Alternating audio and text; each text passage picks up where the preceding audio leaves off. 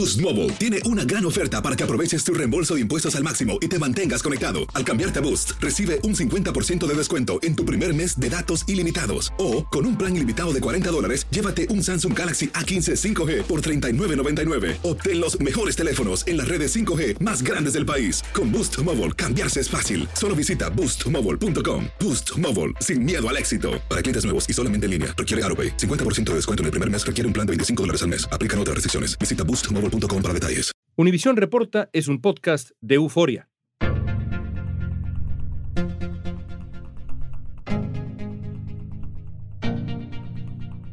Una histórica filtración dejó al descubierto una serie de irregularidades que cometió la famosa empresa de servicios de transporte por aplicación Uber para beneficiarse y consolidarse en los diferentes mercados donde tiene presencia. Más de 124 mil correos, facturas, documentos confidenciales filtrados al periódico The Guardian de Inglaterra mostraron cómo Uber evitaba controles oficiales, presionaba políticos para obtener beneficios y se aprovechaba de sus trabajadores, entre otros asuntos éticamente cuestionables. Estos hallazgos se publicaron en una investigación periodística histórica. Hoy vamos a reconstruir cómo ocurrió la filtración, qué reveló y cuál es el alcance de estos hallazgos.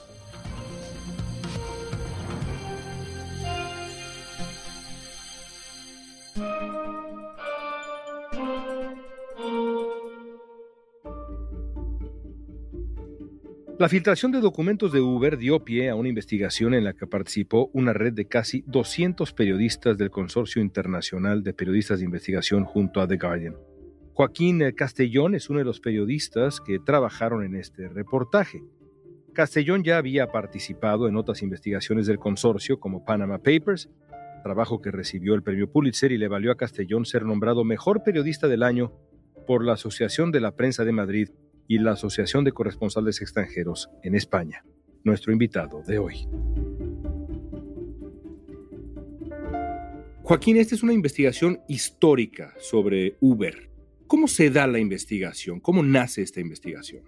Pues yo creo que es relevante porque aquí, por lo menos en España, Uber ha significado, ya ha creado su propio término que es la uberificación que es de repente ese mundo en el que todo es colaborativo. Creo que al comienzo todos nos fijamos en Airbnb como el ejemplo de este tipo de economía y de repente Uber ocupó ese puesto y se convirtió en la empresa más relevante de todo el sistema.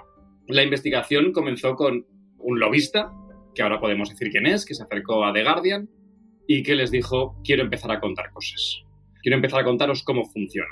Y a partir de ahí es donde dijimos, esta investigación nos interesa, Llegan muchas al Consorcio Internacional de Periodistas de Investigación y ellos eligen las que pueden ser las más relevantes.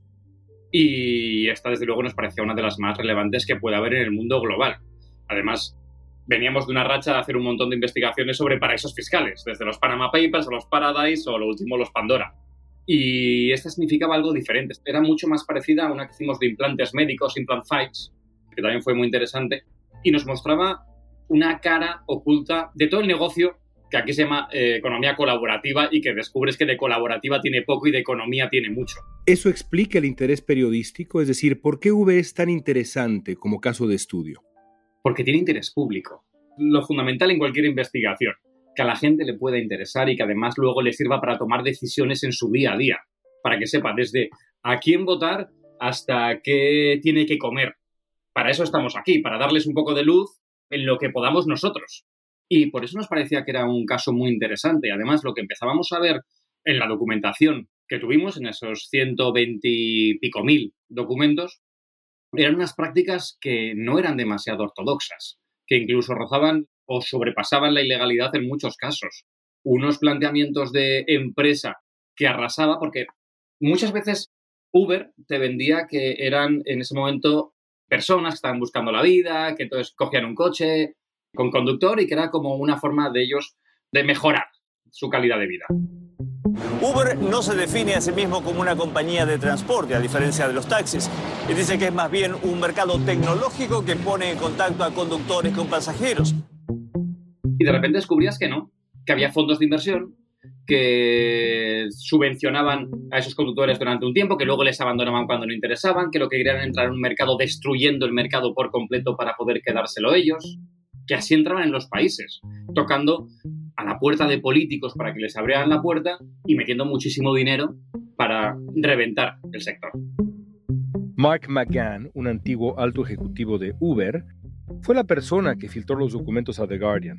McGann fue jefe de políticas públicas de Uber en Europa, Medio Oriente y África, es decir, era uno de los cabilderos principales de la compañía en esas regiones. Oficialmente, McGann abandonó su cargo en Uber en febrero de 2016, pero la empresa le pidió que lo siguiera asesorando como consultor senior. Se mantuvo en esas funciones hasta agosto de 2016. ¿Qué papel jugó este hombre, Mark McGann? ¿Cómo se acerca McGann a ustedes en este principio de la investigación? Platícame un poco más sobre él. Es fundamental. Mark McGann se acerca a The Guardian y es muy raro que una fuente de este tipo acabe dando la cara. Es decir, en papeles de Panamá, creo que al mes y medio de empezar a publicar documentos, la fuente envió un comunicado de por qué lo había hecho. En este caso, la fuente nos dijo, a lo mejor es posible que hable. Y efectivamente, habló. Y efectivamente, a los dos días dio la cara, se grabó en vídeo y contó por qué lo había hecho. Él dice que como una forma de arrepentimiento. También es verdad que había tenido procesos legales con Uber y que había llegado a algún acuerdo para salir el de Uber. Él era uno de los directivos más importantes de Uber en Europa porque era uno de los lobistas. Es la persona que sale en las fotos con Emmanuel Macron, que sale en fotos con Tony Blair con Netanyahu negociando la entrada de Uber en estos países. ¿De qué se arrepentía? De cómo había obrado, de cómo funcionaba Uber, de cómo trabajaba Uber. De hecho, durante sus cuatro meses él ha estado respondiéndonos a preguntas que le hacíamos de este mensaje que te referías, ¿a qué estabais hablando aquí? ¿Por qué estabais funcionando así? Entonces, él nos iba guiando en la documentación. Hay muchas cosas que eran off the record, que nos servía solo como guía para poder profundizar un poco más o para poder excavar por otros lados, porque bien sabéis que una investigación no es solo la documentación que te dan, sino que luego tienes que empezar a buscar un poquito más allá, a ver qué está pasando en documentación oficial, viendo registros, viendo a ver si efectivamente se produjeron algunas de las reuniones, llamando a la gente que estuvo ahí para que te cuente su versión de lo que aconteció. Entonces, él se arrepiente de todo lo que hemos estado contando. Estamos contando que había software espía, estamos contando que hubo casos de mm, poco control con los conductores, estamos contando cosas que rozan la estafa, estamos hablando de un montón de irregularidades, por ser muy suaves en la expresión, que son muy graves. Mark McGann declaró en una entrevista con The Guardian que decidió filtrar toda esta información porque, en su opinión, los altos ejecutivos de Uber, sabiendo lo que hacían, se burlaron de decenas de leyes en varios países y le vendieron a la gente una mentira sobre los supuestos beneficios que obtenían los conductores gracias al modelo económico laboral de la compañía. McGann dice que Uber le vendió una mentira al público y a sus empleados. Una mentira. ¿A qué se refiere? Yo creo que se refiere a ese engaño de economía colaborativa que hablábamos al comienzo. Para la gente normal nos podía incluso en algún momento decir, bueno, pues está bien esto, es como el Airbnb, pues bueno, si tú coges tu coche, puedes llevar a alguien, si tú arrancas tal, si alguien hace un... Eso se podía entender así. Incluso se podía entender que rompían a veces el sistema de alguna forma, que creaban competencia, por explicarlo. Y que la competencia, pues bueno, pues puede estar bien la competencia. En teoría, los choferes son socios de Uber, ponen el auto, la gasolina y las horas de trabajo. Descubres que no es competencia, que estaban realmente pisando el sistema, que estaban haciendo algunas irregularidades que no tienen nada que ver con un pobre conductor que arranca su coche para trasladar a un cliente. Eso por un lado.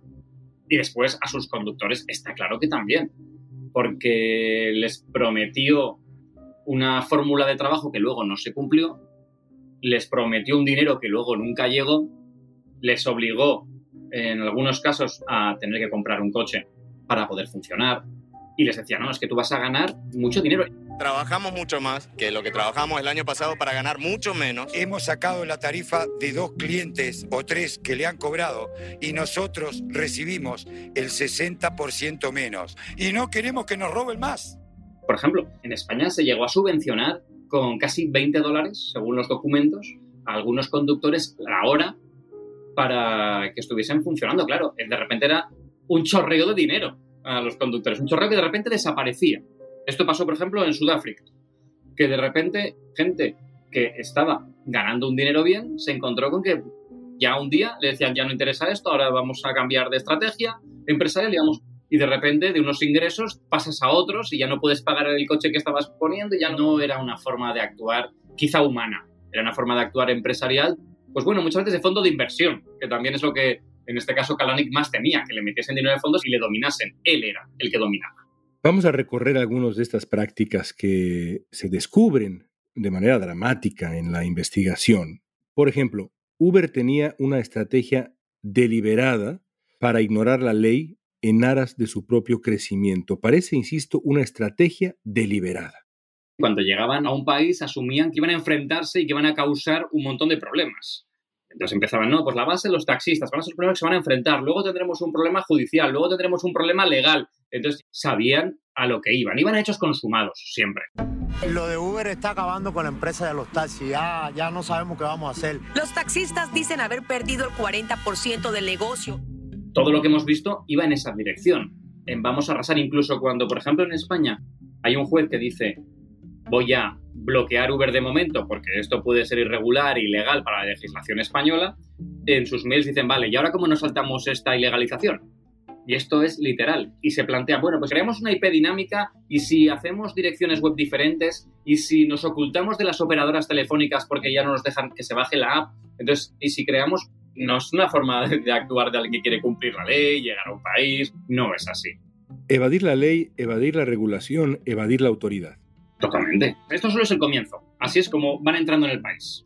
A partir de aquí ya hay un montón de detalles, tipo el botón del pánico, key switch, que era totalmente regular. Esto es que si la gendarmería francesa, como pasó dos veces, si Holanda, la policía, entraba en la sede de Uber a recopilar información para ver cómo funcionaban o por alguna irregularidad, ellos podían bloquear los ordenadores que no tuvieran acceso los agentes de la autoridad a ese ordenador desde San Francisco. Kalanick incluso hay mensajes de vamos a hacerlo y otros mensajes de lo utilizamos tanto que nos da incluso vergüenza que nos vayan a pillar. La actuación de pues no sé qué pasa en mi ordenador, se ha bloqueado, no funciona, vaya, tendréis que volver en otro momento y era tan ridícula que incluso ellos avergonzaban de usarla.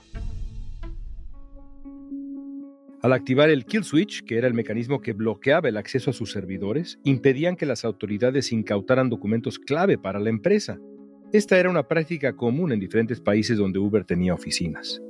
Otra práctica normalizada en la empresa era valerse del cabildeo cuando surgían complicaciones. Según los documentos filtrados, de esta manera presionaron a funcionarios gubernamentales para que abandonaran investigaciones que comprometían a Uber para que reescribieran leyes laborales y de taxis y para que relajaran la comprobación de antecedentes de los conductores. Además, recurrió a un cabildeo muy agresivo. Desarrolló relaciones de cabildeo, insisto, agresivo con altas figuras de la política en países como Alemania y Francia. Cuéntanos de los procesos de cabildeo de Uber. Realmente esto ha sido una de las grandes sorpresas también de la investigación, porque bueno, que existe el cabildeo, que existen los lobbies, todos lo sabemos, todos lo vivimos y es una realidad. Pero el verlo al desnudo resulta un poco sonrojante en algún momento. Puedo contar como en España, por ejemplo, pues ves como lo primero que hacen es una lista de todos los personajes a los que tienen que contactar.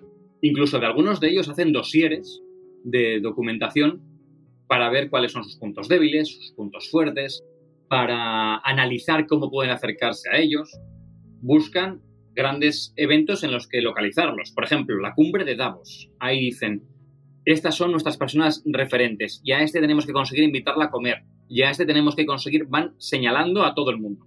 Y empiezan las reuniones, empiezan a acercarse.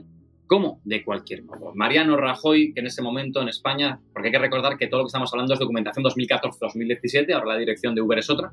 Mariano Rajoy, por ejemplo, él va a tener elecciones en 2015 y pide un asesor que le ayude para las elecciones. Se contactan con Jim Messina, que había sido asesor de Barack Obama. Y Jim Messina lo que hace en ese momento es enviar un mail, trabaja para Uber, a los directivos de Uber y decir, me acaba de contactar Mariano Rajoy, ¿le vendemos ya Uber? ¿Se lo planteo o no? ¿Cómo lo hacemos? Y entonces empieza, sí, sí, claro, háblalo ya y consigue que hable en las elecciones de Uber y que nos defienda y que... Y eso es totalmente al desnudo. Y Luego hemos preguntado al expresidente del gobierno español, Mariano Rajoy, él dice que nunca le habló Messina de Uber, que no tuvieron esa conversación. Pero en los correos sí que dan a entender que eso va a suceder y que está pasando. Esa es una forma de acceso. Luego está el acceso más llamativo, que es el de Emmanuel Macron, que casi en algún momento llegan a decir es nuestro hombre en la política francesa, con el que se whatsappean constantemente, con el que nuestra fuente habla constantemente y en el que llegan a pedirle que interceda por él en algunos estamentos del gobierno cuando tienen algún problema. Hay que decir antes de que fuera Macron presidente. Cuando era ministro, no cuando estaba ya de presidente de la República Francesa, hablamos 2014-2017, que es la documentación que tenemos acceso. El ministro del Comercio de entonces ha hablado estos días y ha dicho, de repente me he dado cuenta de lo que pasaba y he entendido por qué actuaba así. Y además lo dijo literalmente. Ahora entiendo muchas cosas que sucedieron en aquellos consejos de ministros que teníamos y por qué defendía Macron así a Uber. Los documentos filtrados muestran conversaciones entre Travis Kalanick, el cofundador de Uber, y políticos de la más alta esfera. Aquellos que no fueron tan receptivos a los intereses de Uber fueron despreciados por los ejecutivos de la compañía. Ese fue el caso del hoy canciller alemán Olaf Scholz, quien cuando era alcalde de Hamburgo pidió un aumento de salarios para los conductores y en las comunicaciones internas de Uber lo llamaron un auténtico payaso. Travis Kalanick renunció a su cargo de consejero delegado de Uber en 2017 cuando se dieron a conocer en la prensa informes sobre una cultura empresarial agresiva, donde había acoso sexual, abuso verbal, discriminación.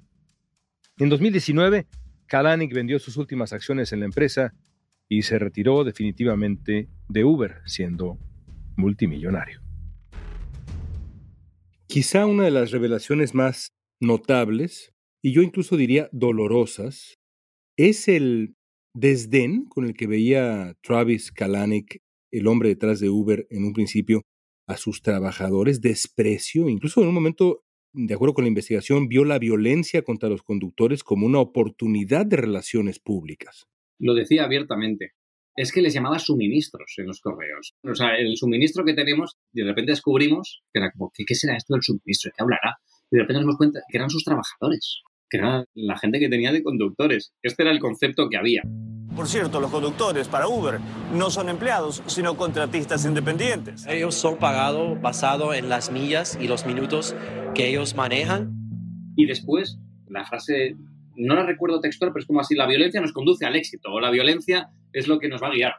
Y eso se ve en los correos, y cómo intentan aprovecharlo, y cómo las manifestaciones de taxistas les venían bien. Una larga cola de taxis conformó la manifestación de protesta de los taxistas frente al edificio del gobierno condal en el centro de Miami por la operación de la empresa privada de transporte Uber.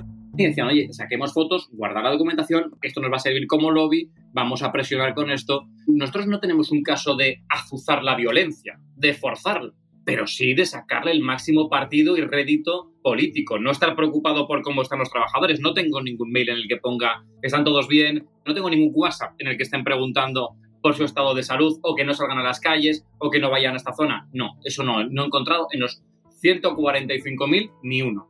Lo que sí que hemos encontrado es vamos a aprovechar esto, sacar la documentación, incluso vamos a hablar de, como hay casos de violencia en diferentes partes del mundo, vamos a decir que es una organización, que están todos unidos, intentan unir a España con México y con otro país de Latinoamérica que no recuerdo cuál era, diciendo, no, es que hay una red de taxistas violentos, es lo que le preocupaba a Travis Kalanick, que sí, el generar ese ambiente hostil. Y hay otras cosas. Por ejemplo, parece que Uber evadió impuestos también. Bueno, la historia de impuestos es tremenda porque, a ver, la ilusión fiscal de Uber yo creo que ya no sorprende a nadie, pero nos sorprendieron dos cosas. En este caso, por un lado, cuando a Uber diferentes jurisdicciones, diferentes países le pide documentación impositiva para ver qué están haciendo, lo primero que hace es vender a sus trabajadores. Dice algo así como, yo, pero si los que están ganando dinero son ellos y yo solo soy un mero comisionista si no tengo nada que ver, os voy a pasar la documentación de mis trabajadores para que ellos se pongan al día. Entonces sus trabajadores fueron multados. Cientos de trabajadores fueron multados con miles de euros. Esto pasó. Y por otro lado, vimos cómo en ese momento Uber se asusta. Lo que hace es contactar con Holanda y el gobierno holandés le dice, yo te protejo. Tienen una reunión en San Francisco, en el consulado, cinco personas, y en esa reunión el gobierno holandés dice, voy a ralentizar cualquier investigación y cualquier documentación que nos pidan. No te preocupes, esto nos interesa que Uber esté trayendo todo su dinero aquí a Holanda, así que es un paso más allá. Podríamos seguir enumerando, pero déjame recuperar una más. Ese software espía. A ver, explícanos qué es eso. Sí, ellos tenían un sistema que se llamaba Greyboard. En el caso del software espía, Grable, tú te bajabas una aplicación de Uber, pero si tú eras una autoridad, eras un policía, eras un político, eras alguien de Hacienda, y creían que eras peligroso y que les podías multar, que les podías causar algún problema, cuando tú fueras a pedir un Uber, de repente a ti no te iba a llegar nunca un coche. Tú ibas a ver cómo al resto de alrededor les llegaba. Incluso si lo pedías tu otro móvil personal que no lo tenían fichado, te llegaría. Pero si tú eras un peligro, de repente desaparecían. Eso se usó en muchos países. En Estados Unidos se usó. Y aquí hemos descubierto que se usó en España también, que se usó, por ejemplo, en el aeropuerto de Madrid-Barajas. Como los coches de Uber no podían parar allí, tenían que estar en circulación por ley, y los taxistas lo que hacían era controlarlo, pues a todos los taxistas que estaban por la zona, esa zona estaba geolocalizada y en esa zona ellos no veían nunca ningún coche de Uber, aunque los coches de Uber estaban recogiendo gente y estaban esperando tranquilamente en la parada al lado. Es increíble el panorama que nos has dibujado de lo que fue Uber en aquella época. Y digo que fue porque Uber ha respondido diciendo que todo esto que nos has narrado y que exhibe la investigación histórica alrededor de Uber ocurrió antes del 2017, en otra era de la empresa, y que las cosas han cambiado. ¿Es creíble eso? Pues depende a quién preguntes. En estas semanas hemos estado hablando con conductores de Uber actuales y no estarán muy de acuerdo con esa expresión. Lo que pasa es que ahora no tenemos pruebas de muchas cosas. De lo que tenemos pruebas es de lo que pasó entre el 14 y el 17, de lo que hemos pedido explicaciones. De cómo están ahora, no tenemos ni idea. Y lo que nos cuentan los conductores, pues bueno, es una situación de situación laboral complicada pero no tenemos pruebas de tantas irregularidades, ni de cabildeo, ni de que usen un software como Grable, ni que usen el botón que hemos hablado antes del pánico. Eso no lo sabemos. Es verdad que el Uber actual nos dice, esto es de los anteriores. Y los anteriores nos dicen, nosotros lo hicimos siempre por proteger a Uber, a nuestros clientes y a nuestros conductores. Y a mí lo que más me dolió es que cuando además le pidió explicaciones a Travis Kalanick, en su respuesta ponía algo así de, era por proteger a la empresa. De todos modos, estamos seguros de que los periodistas que nos estáis preguntando también usáis Uber. Entonces ya era como una chulería, una soberbia, un momento de estamos implantados y estamos funcionando. Y va bien la empresa. Yo ahora me dedico a otra cosa, se dedica a las cocinas fantasma, pero era llegar a un punto de vanidad que te están dando explicaciones por unas prácticas que son totalmente aberrantes y chuleas. Por último, Joaquín, ¿qué lecciones deja el caso de Uber? ¿Se necesita regular de manera más estricta a empresas como esta en la economía colaborativa que ha sido tan enormemente exitosa y que ha marcado nuestra era en muchísimos sentidos?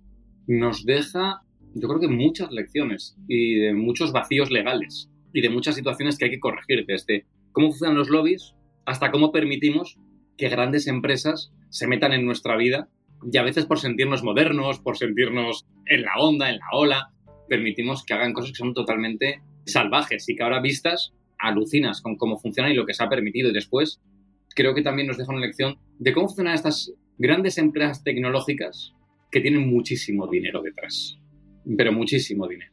Y cómo pueden pisar cualquier sistema y cómo pueden infiltrarse en el sistema hasta considerar a un ministro que es casi suyo, hasta poder causar que la violencia les parezca una buena idea, hasta poder hacer informes, investigaciones. En España se hizo una investigación sobre el juez que les había vetado para ver sus puntos débiles y poder atacarle mediáticamente, y lo dejaron por escrito.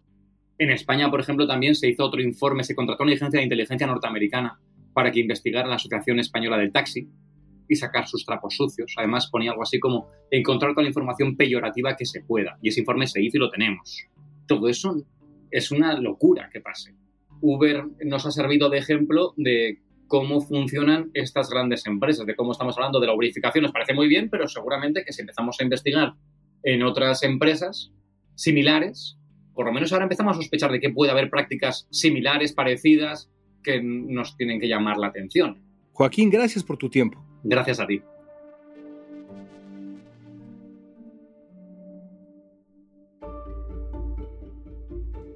Después de que se publicó la investigación, Uber declaró en un comunicado publicado en The Guardian que cometió errores y pasos en falso, pero que la compañía había cambiado desde 2017 después del ingreso de la nueva CEO.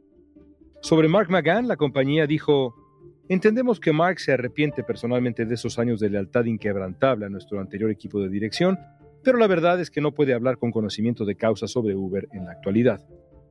Y agregaron que desde que Mark McGann dejara Uber en 2016, había estado en litigios contra la empresa para recibir una compensación y que esa demanda concluyó recientemente con el pago a Mark de 550 mil euros. Agregaron también que era digno de mención que Mark sintió la necesidad de filtrar estos documentos hasta que cobró el cheque.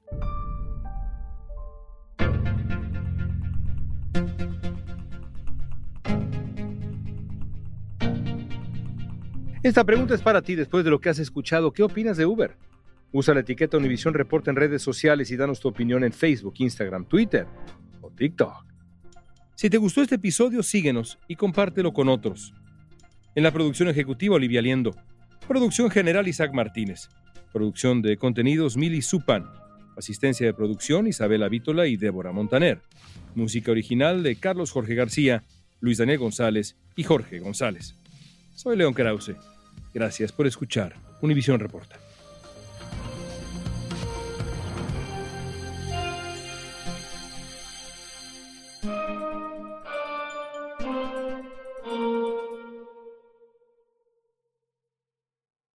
Boost Mobile tiene una gran oferta para que aproveches tu reembolso de impuestos al máximo y te mantengas conectado. Al cambiarte a Boost, recibe un 50% de descuento en tu primer mes de datos ilimitados. O, con un plan ilimitado de 40 dólares, llévate un Samsung Galaxy A15 5G por $39.99. Obtén los mejores teléfonos en las redes 5G más grandes del país. Con Boost Mobile, cambiarse es fácil. Solo visita boostmobile.com. Boost Mobile, sin miedo al éxito. Para clientes nuevos y solamente en línea, requiere AroPay. 50% de descuento en el primer mes requiere un plan de 25 dólares al mes. Aplican otras restricciones. Visita boostmobile.com para detalles.